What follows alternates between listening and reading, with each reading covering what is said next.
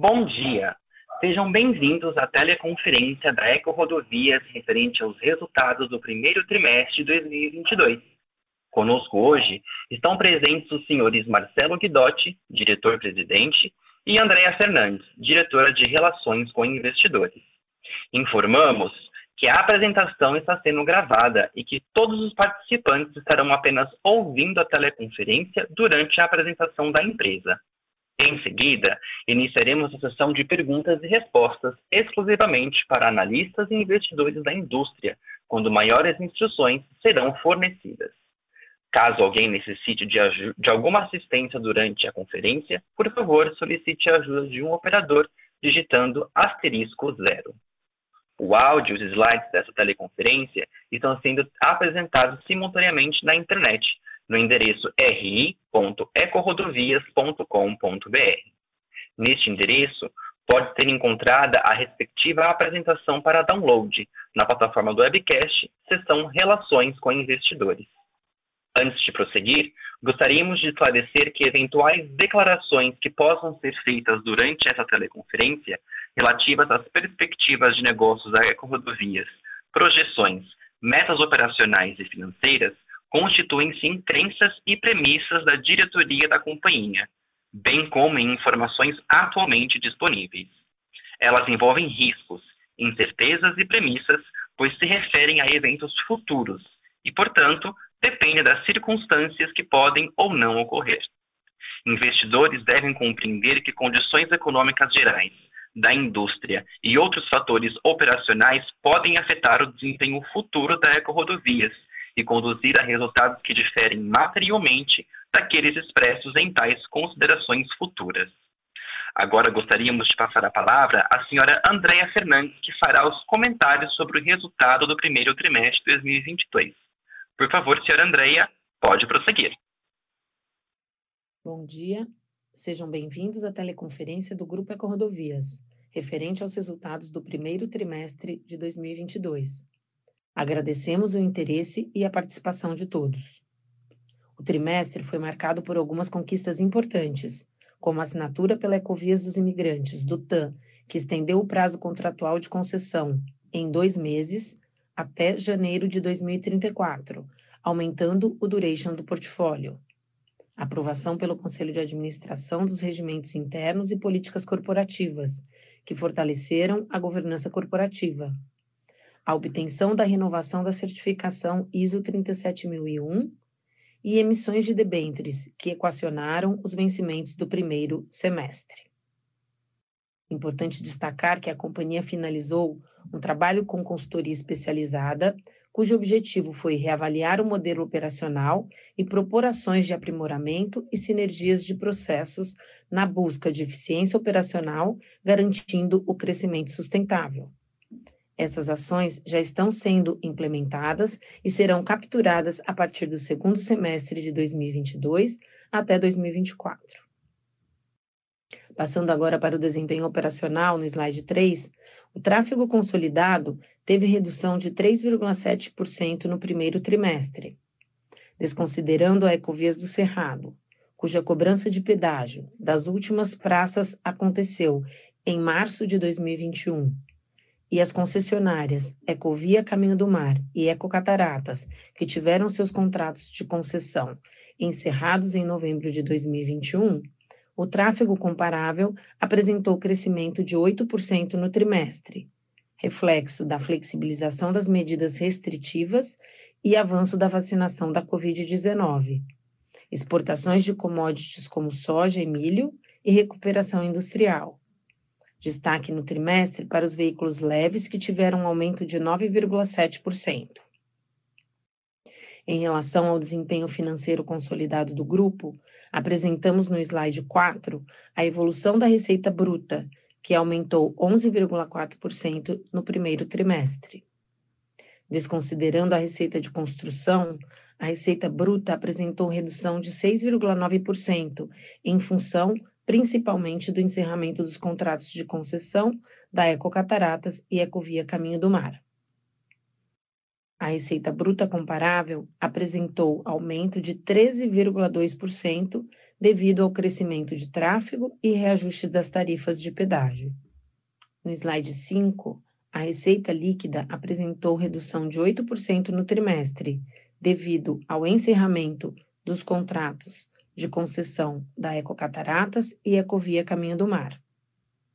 O aumento dos custos caixa, de 12,4%, em linha com a inflação do período, deve-se principalmente aos gastos com consultoria e assessoria dos estudos de novos negócios para os leilões, reajuste salarial e participação nos resultados e provisão de multas administrativas. No slide 6, o EBITDA comparável foi de 475,5 milhões de reais no primeiro trimestre, com margem EBITDA de 65%, devido ao crescimento do tráfego de veículos e reajustes das tarifas de pedágio. No slide 7, apresentamos a evolução do lucro líquido recorrente, impactado principalmente pelo encerramento do contrato de concessão da Ecovia Caminho do Mar e Ecocataratas. Os investimentos no primeiro trimestre de 2022, no slide 9, totalizaram 547 milhões de reais. Os principais investimentos destinaram-se à implantação de prédios operacionais, obras de conservação especial de pavimento na Ecovias da Araguaia, melhorias em intersecções, acessos e obras de conservação especial de pavimento na Ecovias do Cerrado e obras de duplicação e conservação especial de pavimento na Econ 35. No slide 10, encerramos o trimestre com dívida líquida de 8,1 bilhões de reais, aumento em relação ao trimestre anterior, principalmente em razão dos investimentos realizados no primeiro trimestre. Alavancagem, medida pelo indicador de vida líquida EBITDA ajustado, está em linha com a esperada para o período e foi de 3,6 vezes comparado a 3,3 no quarto trimestre de 2021. Seguindo para o slide 11, encerramos o trimestre com saldo de caixa de 2,2 bilhões de reais. Em 2022, os vencimentos do primeiro semestre já estão equacionados com as emissões da holding e Ecovias dos Imigrantes, no valor total de 1,9 bilhão de reais, disponibilidade de caixa e geração de caixa da companhia. No segundo semestre, o principal vencimento está na Eco-Rodovias Concessões.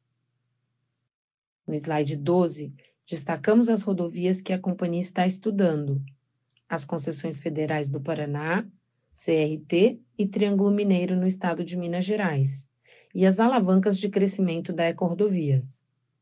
A capitalização da companhia, em conjunto com projetos Target, que já tem geração de caixa desde o início da concessão, parcerias em futuros leilões, alongamento do contrato da Ecovias dos Imigrantes, distribuição de dividendos adequada ao ciclo de crescimento e geração futura de caixa permitirão a busca de oportunidades de investimento no mercado rodoviário brasileiro com disciplina de capital e de forma sustentável. Aproveitamos a oportunidade para mencionar que a Ecovias do Araguaia, BR 153, segue com os investimentos em melhorias do pavimento e nas praças de pedágio, com previsão de início da cobrança no quarto trimestre de 2022. Nos slides 14 a 16, apresentamos os principais indicadores ISD. Destaque para a conclusão dos estudos sobre vulnerabilidades climáticas e pontuação B no CDP, acima da média global. Na agenda ESG, a Ecorodovias manteve-se pelo terceiro ano consecutivo entre as empresas que compõem o Índice de Resiliência Climática, um índice desenvolvido pelo CDP em parceria com a resultante ESG. No aspecto de desenvolvimento de pessoas, a Ecodovias iniciou o ciclo de desempenho 2022, que contempla a contratação de metas sendo que diretores e gerentes possuem um percentual dedicado à meta ESG, reforçando assim nosso compromisso com a agenda. Em abril, foi aprovada a eleição da conselheira independente Ana Grise, em Assembleia de Acionistas. A nova conselheira é especialista em sustentabilidade e ESG, com vasta experiência na incorporação da variável ambiental, climática e social ao planejamento estratégico dos negócios. Mais detalhes sobre a nossa agenda ESG podem ser encontrados no release de resultados. Com isso, concluímos a nossa apresentação. Gostaríamos agora de passar para a sessão de perguntas e respostas. Operadora, estamos prontos para os questionamentos dos nossos analistas e investidores. Obrigada. Obrigado. Iniciaremos agora a sessão de perguntas e respostas para investidores e analistas. Caso haja alguma pergunta, por favor, digitem asterisco 1 em seu telefone. Se a sua pergunta for respondida, você pode sair da fila digitando a tecla asterisco seguido de 2. As perguntas serão atendidas na ordem que são recebidas. Solicitamos a gentileza de tirarem o fone do gancho ao efetuarem a pergunta. Dessa forma, uma ótima qualidade de som será, será oferecida. Por favor, aguardem enquanto coletamos as perguntas. Nossa primeira pergunta vem de Aline Gil, da BTG Pactual. Por favor, Aline, pode prosseguir. Oi, pessoal, bom dia. Obrigada pelo call. É, são duas perguntas aqui do nosso lado. A primeira, em termos de alavancagem, né, vocês aumentaram um pouco é, na comparação aí com o quarto trimestre. É, queria saber qual, qual é o nível de alavancagem que a gente pode esperar para os próximos períodos e se isso pode trazer alguma restrição da participação da empresa nos novos leilões. E a outra pergunta, é, eu vi aqui que vocês realizaram alguns ajustes de pedágio em abril, em linha com a inflação, ali, acima de uns 10%. É, eu queria saber se isso teve algum impacto no tráfego por conta desse aumento e também qual é a expectativa de vocês é, em termos de mix de veículos leves e pesados daqui para frente. Obrigada, pessoal. Aline, bom dia. O Marcelo, como vai? Obrigado pelas perguntas. Sobre a alavancagem esperada, como, como também André falou, é, é, a saída das duas concessionárias do Paraná e a presença da, da Ecovias do Araguaia ainda em fase pré-operacional estão pressionando um pouco o nível da alavancagem, é esperado. Entendemos que isso vai continuar ao longo do ano, tão, tão logo que, que, que a Ecovias do Araguaia chegue, a partir de, do, do quarto tri, é esperado que a alavancagem se estabilize e volte a, a, a descer ao longo do 2023. Eh, entendo que um, um nível deste ano pode atingir de, de, entre 4 e 4,5 e de novo é esperado e isso não está não está limitando a nossa capacidade de olhar para novos negócios. Temos alguns targets bem claros que estão mostrados CRT, Triângulo Mineiro, os lotes do Paraná. Eh, a maioria, maioria deles já possui geração de caixa desde o, o dia 1 então eh, digamos são projetos que foram escolhidos justamente por essa característica para não pressionar eh, a alavancagem. Então, diria que está bastante sob controle. Sobre os ajustes tarifários, estão vindo os ajustes tarifários da Covia do Cerrado, eh, também da Eco 135, estamos esperando uh, o ajuste da, da, da Eco 101 também, e da Eco 050 ao longo desse segundo, eh, segundo trimestre, todos eh, absorvendo eh, superando em alguns casos o IPCA por, por, por outros motivos de, de, de contratuais e isso vai ter um, um, impacto bom nas receitas ao longo do segundo tri. E, e, eu diria que não afeta, por enquanto não está afetando o tráfego, especialmente, especialmente o tráfego eh, comercial, ele, ele é menos impactado por os ajustes. Eu acho que o tráfego está indo muito bem. Hoje de manhã, manhã comunicamos os dados, estamos com 11,6% acima, eh, abril contra abril, então é excepcional. É, e continua assim. Então acho que, que eh, teremos bom, bom tráfego também para frente, não obstante o ajuste da, das tarifas. Obrigado.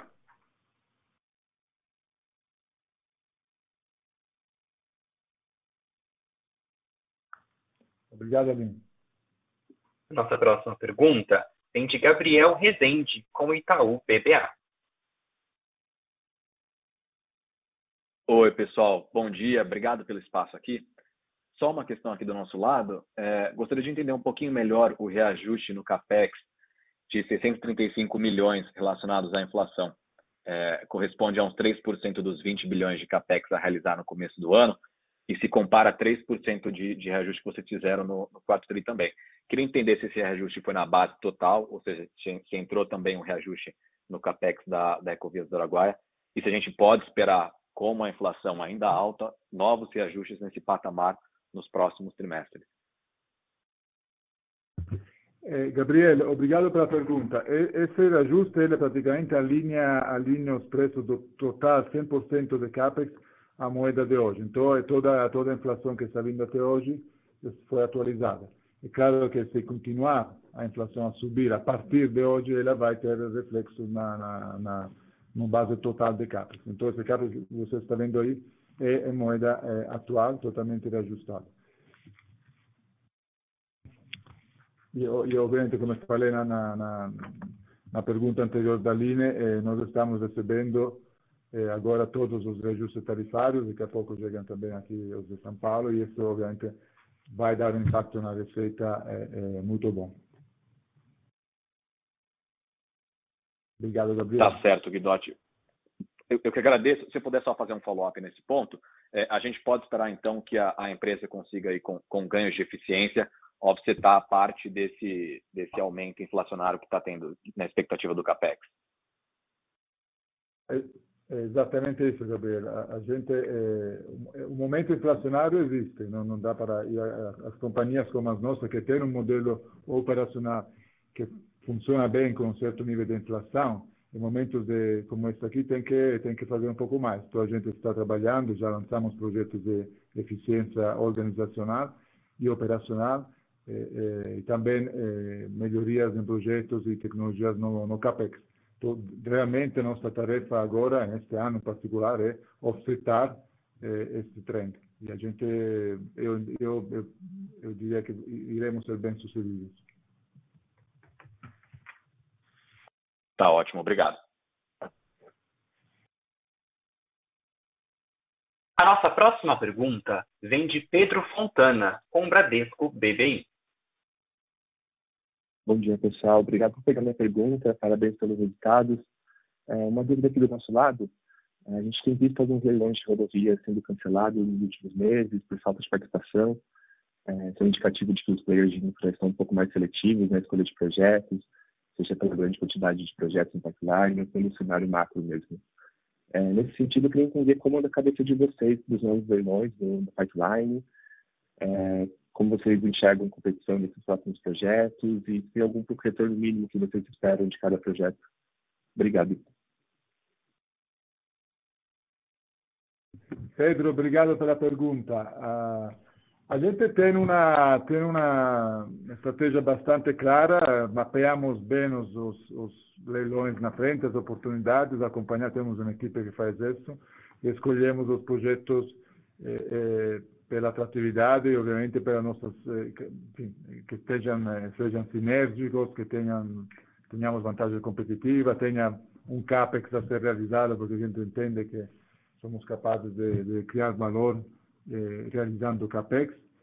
Então, a gente tem selecionado uns projetos. Eh, indicamos na, na que temos, estamos olhando o programa do Paraná Federal, é, a própria CRT, que, que vai vir daqui a pouco, os programas na Minas Gerais, Triângulo Mineiro, que foi postergada por, alguns, por algumas melhorias, e, e o programa federal é, é intenso também nos próximos anos. A gente seleciona, participa, evidentemente a situação hoje é, são projetos, alguns deles são projetos grandes, né? são projetos grandes e evidentemente exigem um retorno adequado em momentos como esse. Então, talvez os leilões que foram adiados para provavelmente para ajustar um pouco essa, essa taxa de, de retorno e poder atrair investidores. A nossa taxa de retorno é a taxa de retorno que reflete exatamente a situação atual, com, eh, obviamente, algum tipo de, de prêmio para gerar eh, nesses embargos. Então, a gente pensa em moeda real, pensa em inflação aqui no Brasil, em retornos e risco brasileiro, e acima disso a gente coloca um prêmio para, evidentemente, criar valor presente. Super claro. Só queria fazer nessa pergunta e juntando ali com um pouco da Aline, é, como vocês enxergam a alavancagem caso você consiga esses, esses três projetos, né? CRT, Triângulo Mineiro e as rodovias no Paraná? É, o, tanto a CRT como as rodovias no Paraná, as rodovias do Paraná provavelmente vão, irão, é, talvez um este ano, um ou dois, depois ao longo de 2023. Tanto a CRT como o Paraná têm um ciclo de CAPEX longo e eles começam já arrecadando e gerando caixa. Então, eles irão a, a, eventualmente a pressionar, a impactar a alavancagem a partir dos anos 3, 4, 5 e 6, mais ou menos assim a, a, a estrutura desses projetos. Então, realmente, e, e, esses anos aí serão anos em que outras nossas concessões, como a Econ 35, a Covia do Cerrado, a própria Eco 101, terão um grau de investimento bem, bem menor do atual. Então, é bastante uma estratégia bastante bem pensada para evitar, evidentemente, algum tipo de, de pressão. E, e é isso. Então, a gente está, está, está nessa linha. Muito obrigado. A nossa próxima pergunta vem de Lucas Barbosa, do Santander. Bom dia, Guidotti, André Camilo. É, obrigado por pegarem minha pergunta.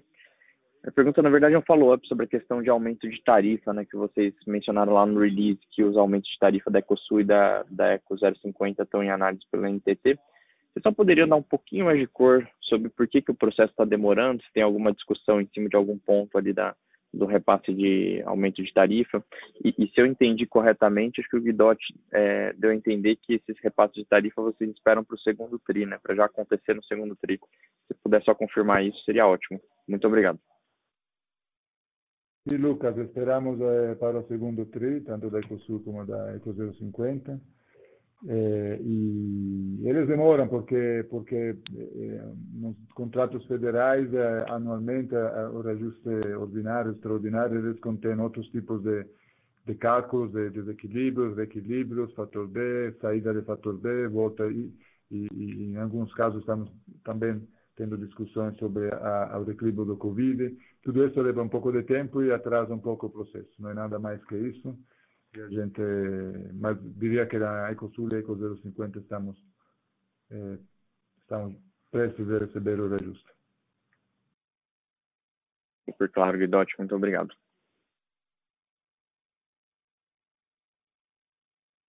A nossa próxima pergunta vem de Felipe Nielsen, do Citibank. Oi, pessoal. É, bom, bom dia, obrigado por pegar minha pergunta. É, eu tinha duas, mas eu acho que uma delas já foi bem explorada, que era relacionada à questão da alavancagem. Eu vou passar para a segunda só. É, eu queria entender é, como é que está o processo de, de reestruturação do, do management da empresa, né? É, atualmente, o, você, Marcelo, está meio que centralizando, mas a gente, a gente tinha o, o Gianfranco Catrini que ia entrar é, nos próximos nos próximos períodos. Eu queria entender também como é que, além da entrada dele, quando vocês esperam, é entender como é que tá, vocês pretendem estruturar a empresa depois é, dessa, dessas mudanças aí que vêm ocorrendo. Bom, Felipe, a, a gente vai, vai estruturar a empresa da melhor maneira para, para tocar o negócio e estamos eh, trabalhando nisso, escolhendo alguns eh, executivos que irão me acompanhar também. Eh, e acho, entendo que nos próximos é um processo relativamente, tem que ser bem feito, obviamente, mas vai ser realizado ao longo deste ano. Eh, e, a, e, a, estrutura é essa, uma estrutura para tocar um negócio, digamos, é, é, complexo, mas é um negócio de rodovias no Brasil. Então, acho que, que a gente vai se, se, se, estruturar bem para poder entregar os resultados. E, como André também falou, estamos também, já anunciamos uma nova conselheira independente, estamos reforçando, reforçamos e publicamos todas as nossas políticas, atualizando elas. Ou seja, a empresa está, está, está rumo a total normalização e uma, terá uma estrutura suficiente e capaz para, para tocar esse negócio. Acho que não tem muita novidade, Felipe. Perfeito. Então, é, a gente pode, pode esperar aí talvez uma ou outra mudança a mais ao longo do ano, mas é, é mudança... o, o Gianfranco deve entrar logo. Não, talvez você não esteja atualizado, mas o Gianfranco não, não, não faz mais parte da, da, da, a diretoria está, saiu em janeiro. Eh, agora estou acumulando a posição e temos um diretor jurídico, Rodrigo Salles, estamos procurando outros diretores, um diretor técnico, se for, para a gente eh, compor a diretoria e, e, e tocar o negócio. Beleza, perfeito. Obrigado.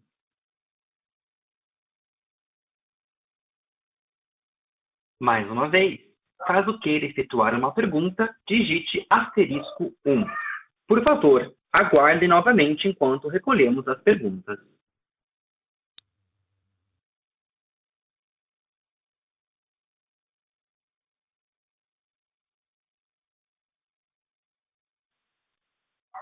Não havendo mais perguntas, nossa sessão de perguntas e respostas está encerrada.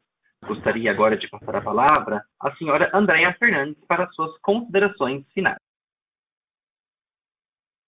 Eu agradeço a participação de todos e eu e o meu time estamos disponíveis para é, novas perguntas ou dúvidas. É, um bom final de semana a todos.